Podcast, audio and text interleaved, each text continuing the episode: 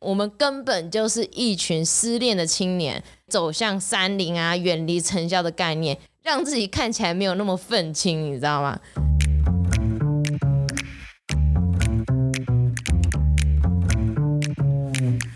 ？Hello，欢迎来到 Very Real 但不正经的户外平台，这里是户外人说说。Hello，大家好，我是 Edison。九空美少女，雪山圈谷好美啊！但要怎么去呢？想出门走山，但你只有自己一个人，要去哪边找山友？刚开始爬山的新手，你一定会遇到这些问题。在跟大家分享之前呢，我先来分享我是怎么踏入这个登山的大坑的。哦，不对不对，叫做呃美丽新世界。超强！等一下，不能叫美丽新世界，那叫什么？我想一下，呃，反正总而言之就是踏入这个坑嘛。前几年我自己在那个越南旅游，那时候我是在那个河内的市区，坐在路边悠哉的喝咖啡。可能是因为他们曾经有被法国殖民过，所以他们的步调都非常的慢，非常非常的悠哉。其实看着他们的工作，他们的生活，我觉得很放松，整个脑袋可以整个的放空放松，心情超级平静的。那时候呢，我就喝着咖啡，看着书，其中有一句话超级的打动我，他是说：我们该用什么样的态度看待自己的生命呢？当时我去越南旅游，最主要的点是我没有生活的方向，就是除了赚钱、领救。把时间留给重要的朋友，休假好像都没有什么其他事情。那在这个重要的朋友呢，脱离了自己的生活圈的时候，就很像，哎，我的生活很像没有什么目标，或者是没有什么寄托。静下来的时候，有一点慌张，我就回想，我们该用什么态度看待自己的生命呢？那个时候我在想这个问题，我打开了 Google 地图。就把那个整个世界地图有没有缩小、缩小再缩小，想说看看邻近有什么国家，去其他国家走走啊也不错。然后就看到，哎，这是什么国家？好酷哦！它的国旗不是长方形的耶，原来它叫尼泊尔。可能是我孤陋寡闻吧，就点进去 Google 的地图上去看，然后也连到 IG 看，就看到很多的网友们。分享他们去攀登喜马拉雅山，或是旅游在尼泊尔这个地方的照片，我就觉得天哪，太美了吧！我超想去这些地方的。但是我看了又看，就觉得，哎，他们身上好像都很多东西，很多给息，想说这是不是很难啊？是不是要训练？所以后来我就在上网去查了，就是台湾类似的什么登山的资讯啊、山脉的资讯，想说我在台湾先训练之后，去那边会不会就不会这么的困难，或是有生命的危险？后来呢，我就自己走了几座郊山，走了例如说松罗湖啊、加罗湖啊，当然啦、会遇到很多的糗事，或是很多必须要学习精进的地方。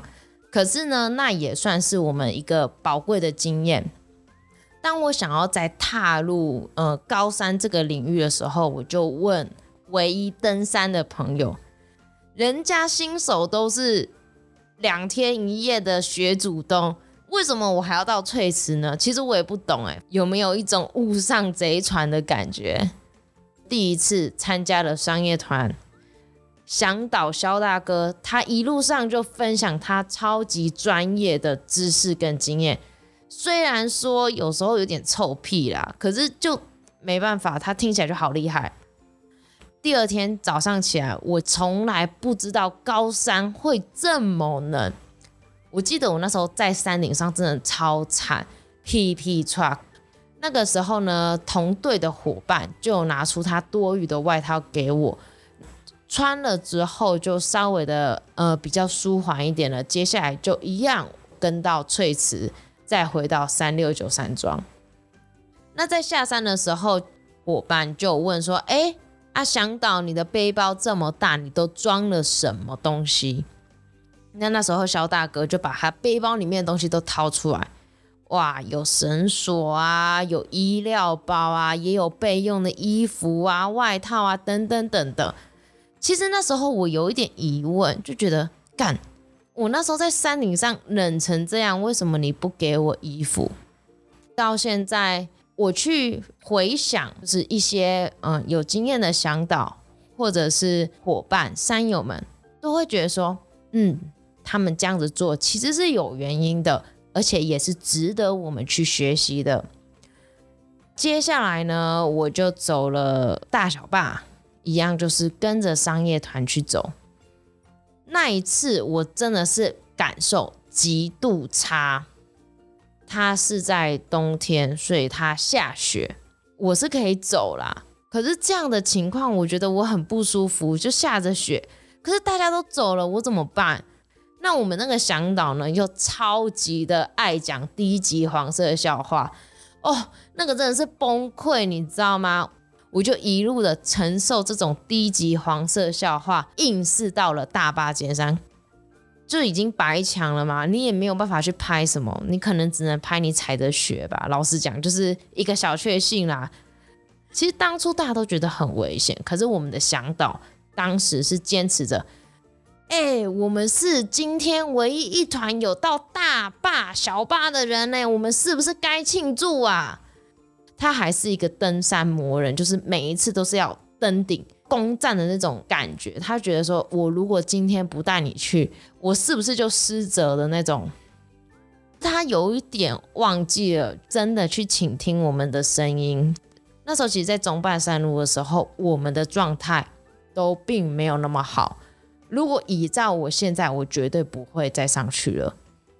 因为我怎么讲这段感觉超级哀怨的。从此呢，我就打着绝对要自己研究路线、自己走、自己规划，我再也不跟商业团了。所以我就是有独攀过，也有商业团，也有自主团，我全部都试过。我刚刚前面讲了拉里拉杂一堆。终于要到主轴了，我要跟大家分享什么是自主团跟商业团。那在这两个呢，它有什么优缺点？我这一集呢，就是跟大家去分享、去分析。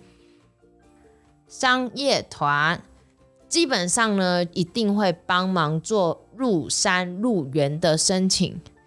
那从它公告集合的地点，就例如说，呃，高铁站。到登山口的接驳，它一定也会涵盖。在你的登山行程中呢，也一定会有向导的陪同，而且是要在规定的人数当中哦。就例如说俊大山来说好了，俊大山是六加一，六加一是什么意思？就是六位山友加上一位的向导。假如说。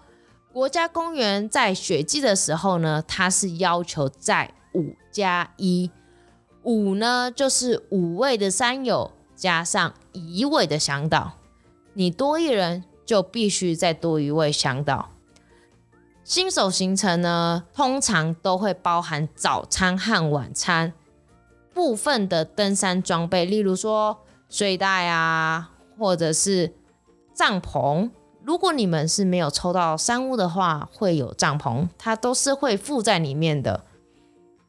但在于一些纵走的路线呢，也是会有开自己背工装的费用哦，这个就不太一样。例如说，它是人高安东军，呃，自己背，它的价格就会几乎要少掉五千至一万。要看他的那个行程怎么包，这个都是说不定的啦。然后也会跟着时间啊、时价啊，会去有点波动。登山自主队，顾名思义呢，就是自己组成的一个登山队伍。所以从一开始刚刚说的入山入园、登山的伙食、登山的装备、交通等等等的，你都必须要去自理。那像是近几年，因为网络发达，然后社团啊，大家都可以去互相的纠团，互相的去审核一些能力呀、啊，或者是脚程。那我就比较了几点商业团跟自主团上的区别。刚刚先说的入山入园的申请，老实说啦，台湾的申请真的非常不友善。光是你要去申请哪一个单位，申请什么，申请什么山屋，举几个例子给大家。例如说，我要去玉山，我是不是就要抽排云山庄？那排云山庄呢，它是抽签制哦，所以不管是你什么时候去申请，当他抽签的那一天，才会知道你有没有床位。奇莱竹北，它是属于泰鲁阁国家公园。它是必须要抢速度的。有一次很好笑，我就是设定了七点的闹钟，整团的人要住山屋，就命运交在我手上。你知道那个压力有多大吗？我平常是三四点才睡觉的人，闹钟一响，六点四十五，立马，我跟你讲，这要有技巧哦。先前一天去储存大家的资料，不能当天填哦，你当天填一定 GG，好吗？所以你要先储存草稿，当天呢，你就一直重新整理、重新整理、重新整理，七点整发送，会比较有机会去抢到山屋。奇莱竹北，他是住奇莱林线山屋，他只有八个床位。当然，你全台湾两千三百万人民，你八个床位，请问你要怎么抢？我再举例一个。例如说嘉明湖好了，它其实不是国家公园，它是国家公园步道，所以它不是跟国家公园申请哦，它是跟林务局去申请。其实真的是因为蛮大众的啦，所以林务局有特别为了嘉明湖去设了一个网站，还蛮清楚的，大家可以去看一下。介茂斯上去的话。你不用去抽向阳山屋或者是嘉明湖山屋，你只需要去申请入山证。好啦，我说到这里是不是很复杂？没错，如果你是自组团，你就应该要去了解。我个人强力的建议是不要爬黑山。如果可以申请，合法合规定的去申请，毕竟呢，它也会有关于你登山保险一个理赔的状况。商业团呢，你就完全不需要去烦恼。再来呢，台湾登山的交通真的非常的不方便。老实说，除了开车，搭大众交通真的非常困难。商业团呢，都一定会有接驳，所以完全不需要担心，直接省掉这个烦恼。自组团呢，通常一定会有司机。这个司机我们通常叫做车手，车手一车能够载几个人呢？就取决于车手啦。例如说，他自己觉得他是一个超级小的轿车，可以坐四个人，可是他觉得三个人包含司机已经非常的紧绷了，熬到两个背包后座再一个背包一个人刚刚好。你不能说，哎，你的车子明明就这么大，你为什么不能再多塞一个人？自组团呢，通常就是。开车的第一大，因为你没有车，你根本就去不了嘛。车资呢，基本上我们也会去尊重车手。毕竟，假如说你是你上，你是 Toyota，跟奥迪、BMW，它出来的价格就不一样嘛。当然，我们会一开始先讲好。在这里跟大家分享一点，就是我通常也是担任车手的角色，我的费用啊都是每公里六块钱。总公里数呢，乘以六块去除以人数，有一些人他会剔除掉车手哦，毕竟司机他有花体力去开车嘛，其他人就是坐车啊，可以睡觉，可以补眠啊，对不对？所以假如说你的来回呢是四百公里好了，你就是四百去乘以六去除以，假如说三个人你就写三个人，那如果他要剔除他自己，除以二就对了。车手不止重要，基本上啊是全队体能要是最好的前一二名，因为他毕竟要开车又要登山，很多时候我们到了登山口休息不到十分钟，我们就给啊，真的非常的辛苦，所以车手呢，请大家一定要尊重，而且要体谅他们。再来呢，就是伙食、帐篷、睡袋。那商业团呢，基本上这三样就是完全都是包含的，除了我刚刚说的一些纵走的部分，你要大家互相背去平均工装的一个重量的话，也许它的价格就会降低。可是有一些自主团啊，它其实有点叫做半自主。怎么说半自主呢？就是这个团是我自己从台中出发到山上，我都是自己，我没有想到。可是我到了山上呢，我去跟协作们去租睡袋，或是去跟他们搭伙。例如说，我跟排云山庄搭伙，搭一个晚餐、一个早餐、一个下午茶，这有点叫做半自主。可是就看你个人怎么定义啦。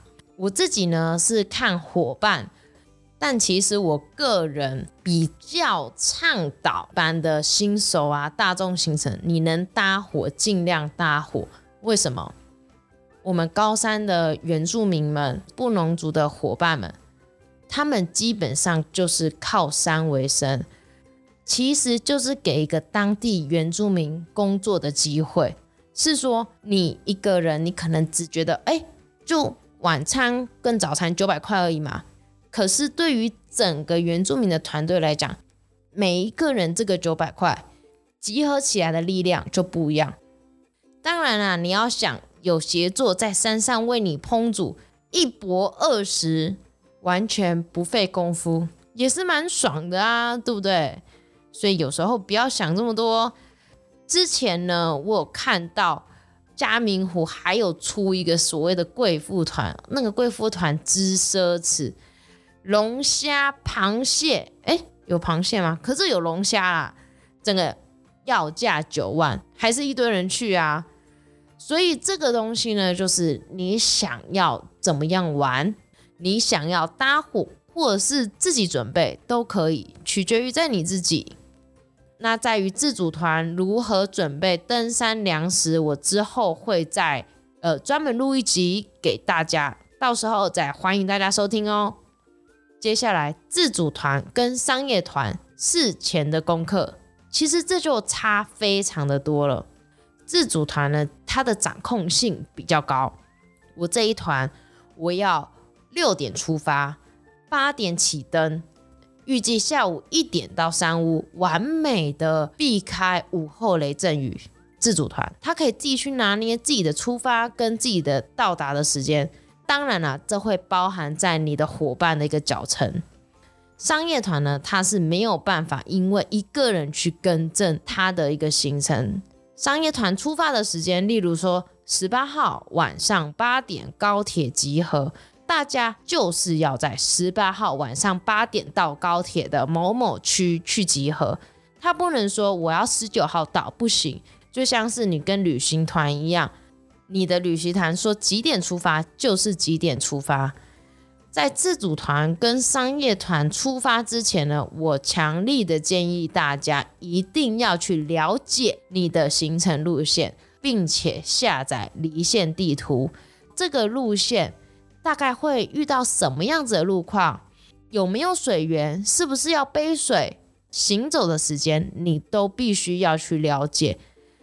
再来一个很重要的一点，出国呢不是都会保旅平险吗？那登山你千万不能忽略掉登山险或是健行险。商业团基本上一定会帮你投保登山险。如果没有的话，记得一定要去投保。那你是自主队的话，我相信你一定会有这样子的概念，要去投保登山险。最后呢，向导跟伙伴真的是非常的重要，他们就是陪伴你登山行程这一段时间的主要的同伴。怎么样去筛选你的嗯、商业团或者是网络纠团的伙伴呢？商业团来说的话，我的建议啦，就是选一个值得信赖的商业团，它有一些行前说明会，给人家的感觉非常的踏实。然后你再回头去看他的客户的一个评价，如果说他的向导比例上稍微的比较少一点的话，我会建议去选择比例多一点的。如果向导是一位，你的伙伴呢是十三位，两台车嘛，中间有一个发生事情了，要拆成两队，要怎么拆？是不是就拉得非常的长？不管啊这个向导的能力有多强，两个的向导一定会比一个好非常非常的多。虽然台湾的登山向导是有相关的证照跟制度在的，但没有一个山去强制的规定登山向导需要具备什么样的条件或者什么样的症状，他的经历或者是人格的特质。也有一些向导是业余的工作者，他可能跟我们一般人一样，就是有在上班，可是这样子不一定不好哦。一些业余的向导，他是非常的热爱这个山林，他对于带队也非常的有热情，不论是否是兼职或者是正职，他会在你行走的时候呢，提醒你及时的补充那个能量，跟一些基本的登山姿势。呼吸啊，步调啊的调整，休息、行进间的距离，其实这些都是环环相扣，非常的重要。但我有一点对于网络上的资讯非常不认同，我在这里必须的强调，各位新手们，千万不要有向导会愿意帮助比较慢的人背负登山包这个概念。怎么讲？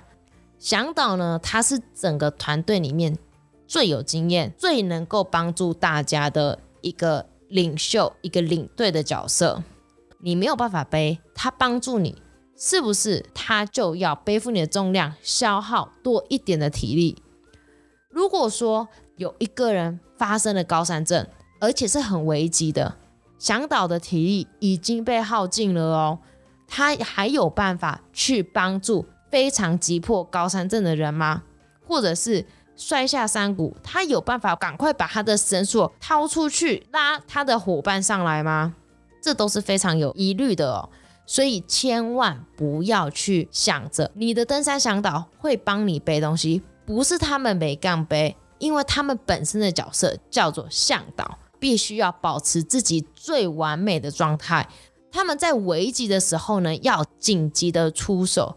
所以我觉得这个网络的资讯啊，非常的错误。相对的，自主团呢就没有向导啦。当然，名目上会有所谓的主揪啦，有一些主揪呢会比较严格一点点，会先去走一些郊山，看一下他们的脚程是否相近，或者会请山友报一些百月上河的时间去做比对，例如说。他的要求是上河零点八的速度，会告知大家说，我现在只能够接受最少最少要零点八哦。那在自主团的时候就会稍微比较尴尬，如果你比对方快，你就会觉得有点两难。两天一夜的那种还好哦，如果是纵走的话，就会觉得哎，怎么办？我进也不是，退也不是，等也很累。我又不像是商业队，就是对于其他的队友，我有一些履约保证，我必须完美的去确认每一个团员的安全、体能状况。在比伙伴慢的情况下，你就会真的是超有压力的。我通常会说，如果说我到几点前没有到的话，你们再来找我。这个都是有关于经验跟能力的。那如果说啊，你是一位菜到不行的新手，你要跟稍微有一点经验的人出门的话，请先知道自己的身体状况，先去锻炼，这才是比较负责任且尊重山友们的行为。千万不要说，哎，那个地方好漂亮哦，我也想去，哎，可不可以带我去啊？那个谁谁谁都去了，是不是很简单？我也要去。我个人呢，完全没有去 promote 说商业队还是自主队好，主要你自己觉得怎么样的舒服，怎么样适合你，这才是最好的啊。像是我刚刚一开始跟大家分享的大小霸，他们是五个人一个家庭，诶，为什么他们不自己组一个自主团就好？可能他们的家长有考虑到，哦，我要管自己的小孩去登山，他可能会觉得我烦。或者是说我想要一个更专业的领队，让我觉得很安心，我可以放下心去享受这个山林。所以所谓的商业队跟自主队，没有所谓的好跟不好，对跟错，没有所谓的网络纠团、越级打怪，这个就是错误。像是我自己个人，其实就算是一个超级越级打怪的人啊。总而言之，一个负责任且热爱山林的你，怎么样子的登山行为跟你的喜好比较相符合呢？你如果懒得去思考，那你可以去参加商业团。你如果喜欢自己规划，你可以去自己安排。重点就是要开心的上山，平安的下山，这才是最好、最完美的登山享受。我是 Alison，如果有任何问题，或者是有想要建议我，或是想听到什么样的主题，请私讯我，随时欢迎你们。今天就到这里了，拜拜。